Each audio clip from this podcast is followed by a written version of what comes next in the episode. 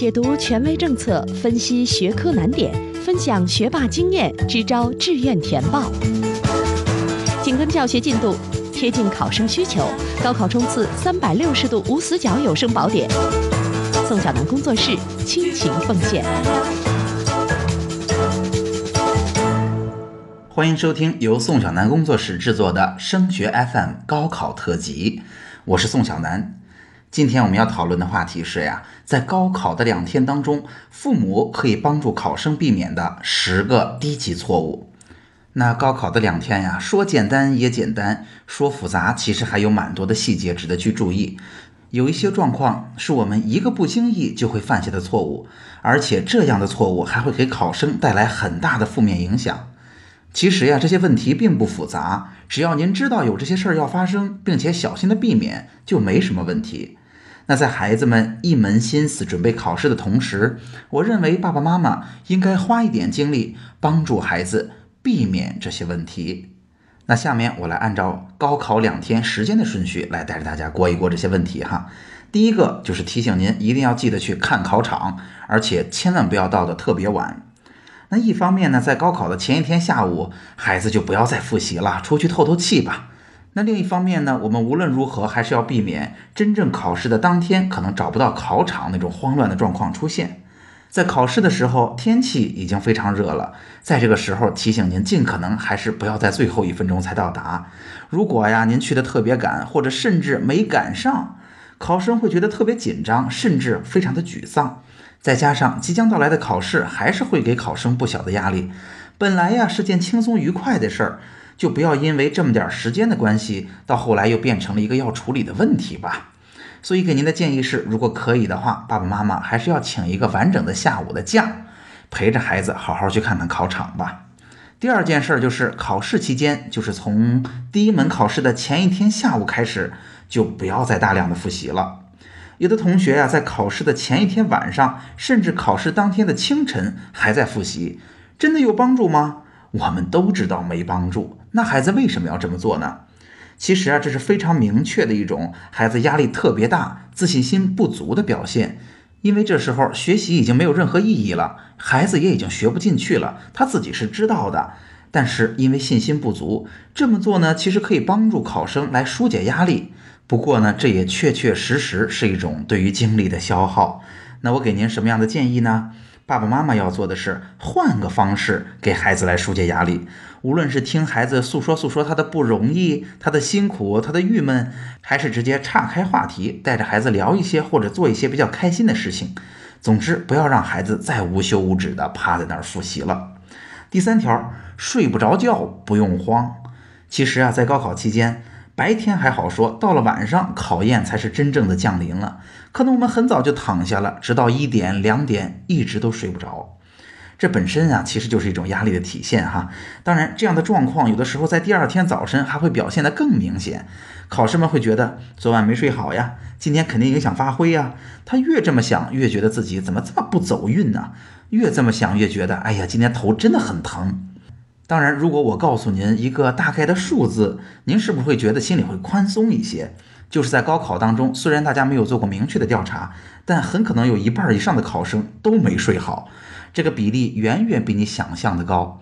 而且在每次谈到这个话题的时候，我也经常给大家举这样一个例子。就是大家知道我们中国的乒乓球很强哈，尤其是女乒，简直就是统治级的地位。那之前我还记得看过一次对于李晓霞的采访，采访她在一次世界大赛的前一天晚上休息的怎么样。李晓霞说：“其实我一点都没睡着啊，我也紧张，我也有压力，但是我一点都不慌。为什么呢？因为我相信对手这一晚上也没睡着。”那大家想想看，对于乒乓球的世界冠军而言，他已经是全球最好的实力。他从小到大就认真的做这一件事，无论是技术还是心理，都是为了这一件事服务的。那遇到这么大的大赛，他仍然紧张的一宿睡不着觉。那对于我们来讲，遇到这样的状况再正常不过。所以遇到这样的状况怎么办呢？首先建议父母也要放松情绪，因为这个时候啊，其实父母也很紧张。咱们不要在考试的前一天晚上再把这样的焦虑情绪传递给孩子。第二呢，就是不要睡特别早，不要睡得出奇的早，因为孩子其实生物钟就是很不习惯的，八九点钟就躺下了，当然睡不着，而且越睡不着，躺在那儿会越慌张。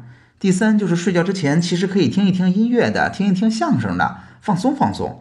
那第四也曾经听说过这样的故事，就是孩子实在睡不着，父母啊看着孩子很可怜，也很焦急，然后给孩子说：“我给你吃点安定吧。”那大家都担心第二天安定起不来，对吧？那其实呢，父母给孩子拿的是一片维生素，就给孩子吃了。孩子吃完觉得：“哎呀，我吃了安定，应该能睡着了。”就踏踏实实的睡着了。那第二天因为吃的并不是安定，所以也不会头疼，也不会有什么问题。当然呢，这样的招数并不是说所有家长都能用的，但是家长给了孩子一个很好的心理暗示，他这样的思路倒是值得我们借鉴。说过睡不着觉，要提醒大家的第四件事就是，记得要带好证件和文具。我们可不想上新闻。每年我们在高考期间看到的新闻都是一模一样的：考生忘带准考证，警察叔叔帮我们按时取回了准考证，然后考生和家长都无比的感激，考生按时进了考场。提醒大家，我们坚决不要上这样的新闻。这完全不是能不能考试的问题。在这么大的压力下，我不相信哪一个考生能够承受得住这种可能无法进入考场的紧张和焦虑。准考证是一定能够按时拿回来的，然而我们的考试却毁了。所以再提醒一遍，要带的东西包括准考证、身份证啊，零点五毫米的黑色签字笔，包括二 B 铅笔、直尺圆规三角板儿。家长一定记得帮孩子做好确认。这时候啊，不是孩子能力不行，不是孩子依赖我们，压力是真的大，犯一些低级错误也很正常的。宋小楠工作室制作的专业选择详解和平行志愿规则的定制课程，已经在腾讯课堂和淘宝网两个平台上线了。我们一如既往的努力把复杂的事情变简单。通过简洁有效的方法和扎实实用的信息，教您填报一个适合孩子又有发展前景的好志愿。在腾讯课堂或者淘宝网搜索“升学定制课”，就可以找到他们了。好，下面第五条，看清考试的时间要求，提醒大家不要早去太多。那一般来讲呢，考试的要求啊，因省而异。大部分情况下，应该是在开考前三十分钟到三十五分钟进入考场。如果是英语考试呢，可能会有单独的要求。那当然，高考也不允许提前特别早离开考场。当然，大家也都不用提前交卷哈。说到这一条啊，我并不是想提醒大家不要迟到，而是想提醒大家，其实不用到的特别早，因为啊天气很炎热，到早了呢，反正也进不了考场，又没有地方休息，站在那儿干紧张。给您的建议就是，只要能够不迟到，不要早太多。一般来说呀，提前个四十分钟到四十五分钟是足足够了。第六条，要不要在考场外候考？每年都会谈这个话题。现在呀，在考场外边候考的家长已经少多了。大家其实也知道，我们在考场外干着急也没什么用。考试之前，老师、媒体一定也会不停的劝大家别在考场外边等着。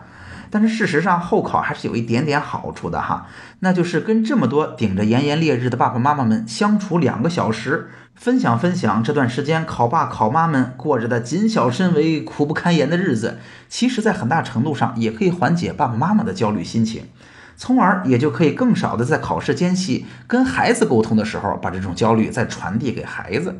所以这件事儿给您什么样的建议呢？候不候考无所谓。如果您在候考，那其实您不需要告诉您的孩子，因为啊，毕竟如果真的遇到了特殊的状况或者恶劣的天气，考场里的孩子还是会挺担心的。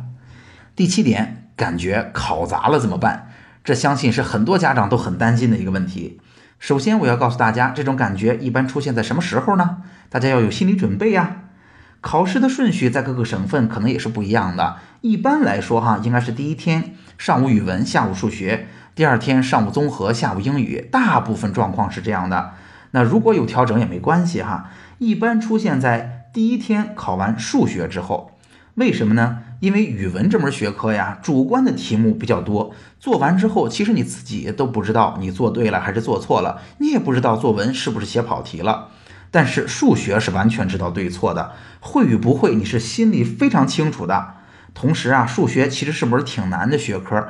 一旦这一年的卷子出难了，一大票人哭着出考场的状况不是没见过。而且呀，今年也要提醒大家，文综、理综也很值得小心，因为今年很多省份改用了全国卷，全国卷的难度一般来说会高出本省往年的题目非常多。如果前期你在复习阶段学校的训练并不充分，很容易在考场上吓你一大跳。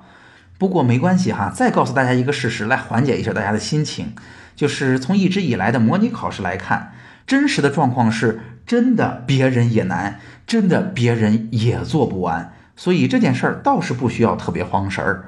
那针对万一考砸了的状况，我给您的建议就是：考试之后坚决不要对答案，再好奇、再期待也不要对。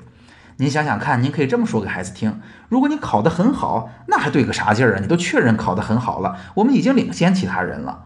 如果你考得不好，那还不赶紧跟这个学科说拜拜？好不容易考完了，再也别看它了，不就完了吗？大家完全可以用这种幽默搞笑的方式，带着孩子把精力转移到下面的考试当中去。第八条，很多老师和家长会提醒孩子，如果一科成绩没有考好，要从其他学科把这丢掉的分数找回来。那的确，有些学校的老师或者有些考生的家长会用这样的方式来激励学生，我是非常非常不赞同的。如果考试真的是算数这么简单，那人人都是状元了。或者我倒过来说，如果你都能算着你的分数考试，你绝对也是顶尖高手了。那这样的说法呢，只能让孩子在考场上平添紧张。遇到题目不会做的时候，如果孩子想的是我要沉住气努力做出来，那当然是最好。但是如果他能够想，如果我做不出，别人也不会，我至少没有失掉信心，那也不错。但是如果我们一直给孩子强调你丢了分一定得给他找回来，那孩子在考场上真实的感觉肯定是完了。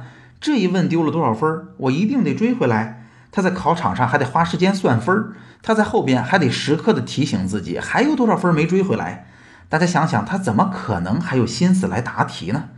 再说了哈，高考出了成绩填志愿，并不是看你最后有多少分数，而是看你在全省排多少名。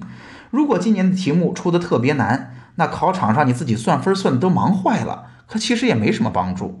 那如果今年的题目出的特别简单，你在考场上觉得信心爆棚了，成绩跟自己的预期完全没有失去更多，然而最后其实也没有什么用，因为人人的分数都考得很高，你的名次也不怎么占优，所以千万不要用这样的方式来激励孩子。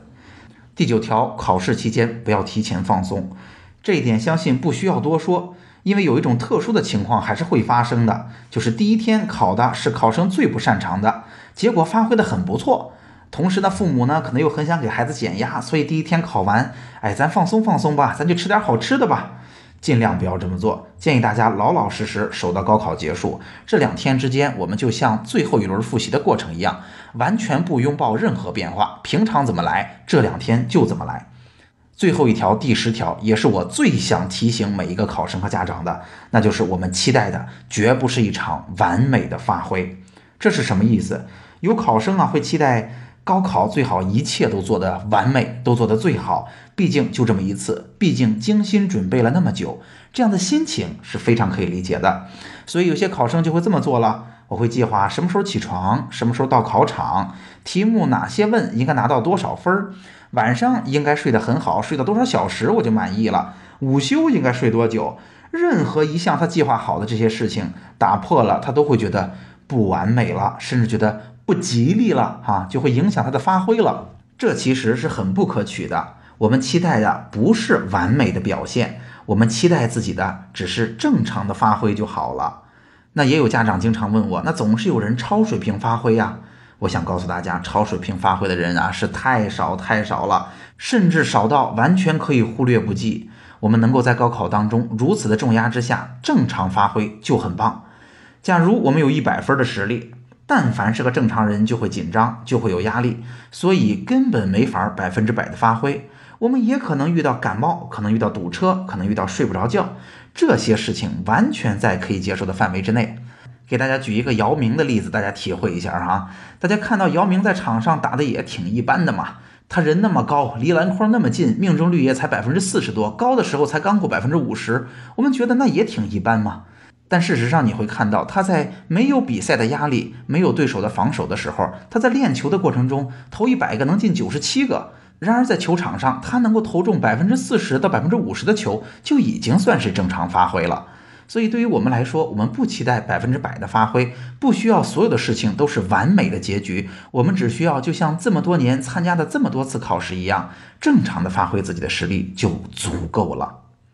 那总结一下，仔细看来呀，高考的两天还是有不少的讲究的。这些问题并不复杂，但是真到了高考的时候，可能就会犯错误。毕竟就这么一次，毕竟这么重要。所以，既然您听过了本期节目，就请您提醒一下自己，不要在这些错误当中栽跟头吧。今天的内容就到这儿。除了收听播客，强烈建议您加入升学 FM 的听友群。在这里，您不但可以与两千多名高中的家长和同学及时讨论自己关心的问题，还可以参加周三晚上我专门为听友准备的直播答疑。听友群的加入方式，请查看我们的微信公共号。添加微信公众号，请您搜索汉字或者全拼，都是升学 FM。升学 FM，让我们在孩子升学的日子里相互陪伴。我们下期见。